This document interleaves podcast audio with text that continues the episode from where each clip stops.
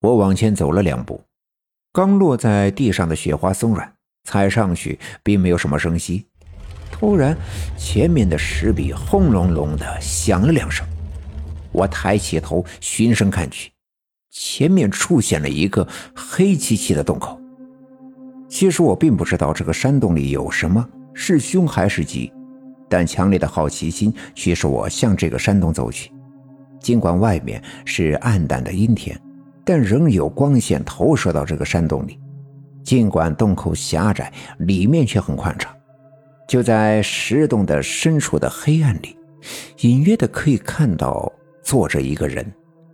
我有些犹豫，不知道该往里走还是转身出去，于是，一时间站在原地，手足无措。突然，那个人说话了：“进来吧。”声音低沉，有些嘶哑，如同外面的风一样，让我感觉到有些寒冷。在走进这个山洞之前，我一直以为这是常三太奶的又一个住处，可眼前这个喊的声音却是个男的。我试探着往前走了几步，微弱的光线勉强可以看清，他果然是个男人，看来年纪很大，头发有些花白。身上穿着灰黑色的袍子，眉毛拧着，脸上的肌肉纠缠在一起，样子有些吓人。怕什么？你的胆子不是挺大的吗？那人看出了我的犹豫和恐惧，冲着我说道。我壮着胆子往前走了几步，山洞的地面上满是凌乱的碎石，每迈一步，踩在上面稀里哗啦的响。这响声便在幽闭的山洞里回荡。我来到了离他不远的地方，他上下打量着我说道：“嗯，还不错。”我并不知道他所说的“不错”是指什么。我的容貌，我的身形，还是我的胆小？你小子命里注定是和别人不一样的。你就留在这儿吧，给我做个看门的徒弟。到时候什么时候我开心了呀，就教你点东西。到时候呀，你想要什么就能有什么。就这么定了吧。他这样说令我感到十分的突兀。这就是我看的那些武侠小说里所写的奇遇：飘满雪花的荒山，阴气昭昭的山洞，一个板着脸的奇怪老者。一种不容置疑的氛围，这些都是与小说里描写的如出一辙。可他到底是谁？即便他真的要找个人来传授他的仙术，那么为什么是我？我要为此付出什么？说完，他站起身往前迈了一步，便有一阵风从他的方向吹向我，我不由自主地向后退了两步。他又往前迈了一步，那阵风再次吹来，我站不稳，只能蹲下身子，双手抱着脑袋。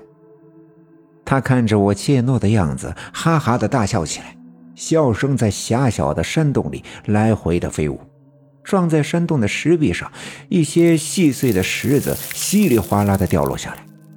他的笑声刚落，便腾的一声化作一阵黑色的烟雾。顺着山洞狭窄的洞口飞了出去。就在他飞出洞口的一瞬间，在那团烟雾里，我看到了一条又粗又长的大蛇，足足有两丈来长，身上披着灰黑色的鳞甲，在洞口盘旋了一下，便飞了出去，升上空中，不见了踪影。我突然想起了昨晚的东山小阴坡的脚下。我曾恍惚的在昏迷的时候灵魂出窍，进了那个住着地质工人的荒院子，在那个大水缸里，我曾为了救出一条被工人捉住的大蛇而摔进了水缸，头撞在那块巨大的压着那条大蛇的石头上，嘴里吐出了鲜血，我的血吐在了大蛇的头上，它便瞬间来了精神，头上呲啦啦的冒出白烟，升腾到空中。最终逃出了那个大水缸，难道这就是那条大蛇。那么他到底为什么要带我来这荒凉的石山？